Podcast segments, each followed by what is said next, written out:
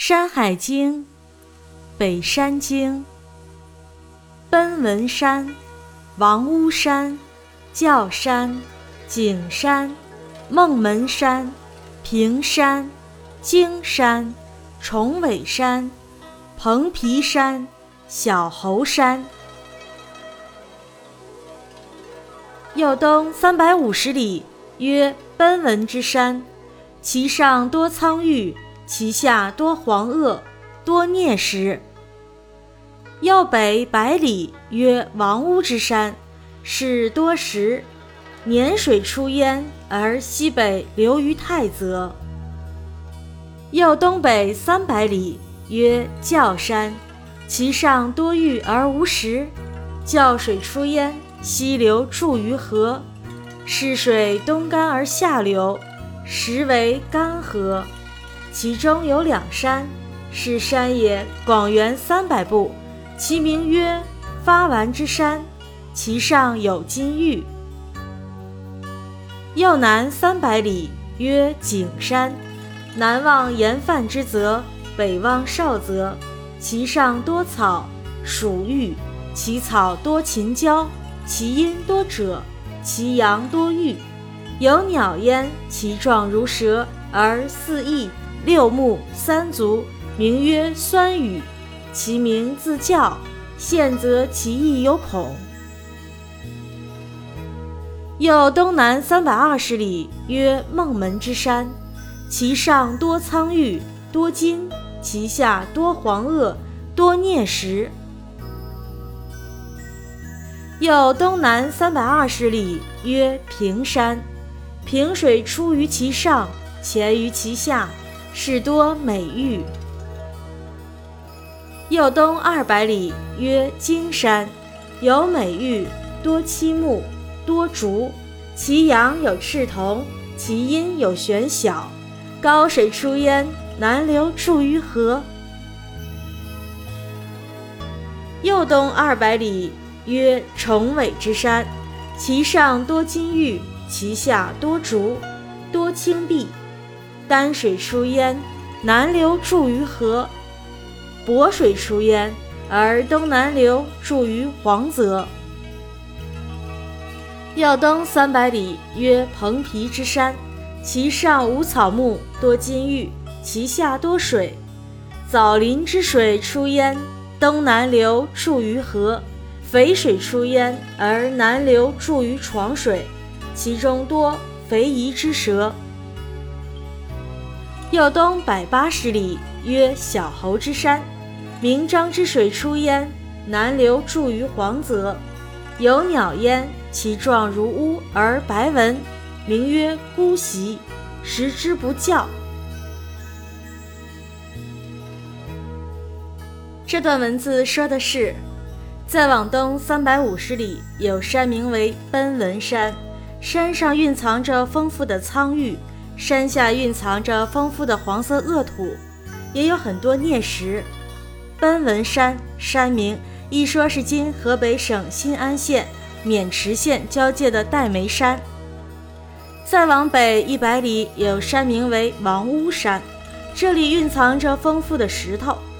年水从此山发源，然后向西北流入太泽。王屋山山名，位于今河南省济源市。是中条山的分支山脉。再往东北三百里，有山名为教山，山上蕴藏着丰富的玉石，却没有石头。教水从此山发源，向西流入黄河。这条河冬季干枯，而夏季才有水流，可以说是一条干河。教水的河道中有两座小山，这两座小山方圆三百步，名字叫发完山。小山上蕴藏着金属和玉石，叫山山名一说是指今山西的历山，是中条山的主峰。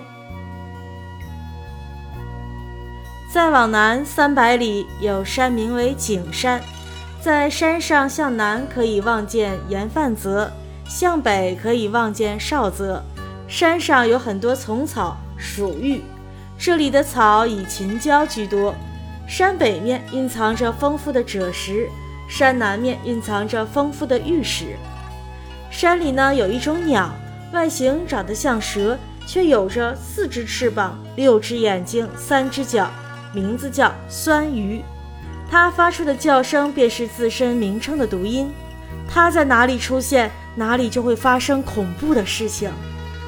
景山山名，一说是位于今河北省石家庄市西南部的赞皇山，一说是位于山西省闻喜县境内。盐饭泽，一说是指今山西运城的盐池。再往东南三百二十里，有山名为孟门山，山上蕴藏着丰富的苍玉。还蕴藏着丰富的金属，山下蕴藏着丰富的黄色恶土，还有很多镍石。孟门山山名，一说是指今山西省的壶口山。再往东南三百二十里，有山名为平山，平水从这座山的山顶发源，然后潜流到山下，水中蕴藏着丰富的优良玉石。平山山名。一说是指今陕西省临汾市的姑叶山。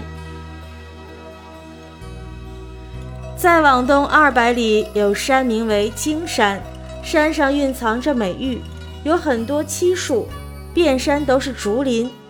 在这座山的南面蕴藏着赤铜，山的北面蕴藏着黑色魔石。高水从此山发源，然后向南流入黄河。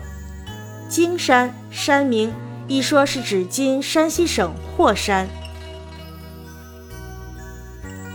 再往东二百里，有山名为崇尾山，山上蕴藏着丰富的金属和玉石，山下有许多竹丛，还蕴藏着丰富的青石碧玉。丹水从此山发源，向南流入黄河；渤水也从此山发源，向东南流入黄泽。崇尾山山名，一说是指今山西省的丹珠岭。再往东三百里，有山名为蓬皮山，山上没有花草树木，蕴藏着丰富的金属和玉石。山下到处都是流水，枣林水从此山发源，向东南流入黄河；肥水也从此山发源，然后向南流入床水。水中有很多叫做肥夷的蛇。蓬皮山山名，具体所指待考。一说是在今山西境内。床水水名，一说为今河南的淇水。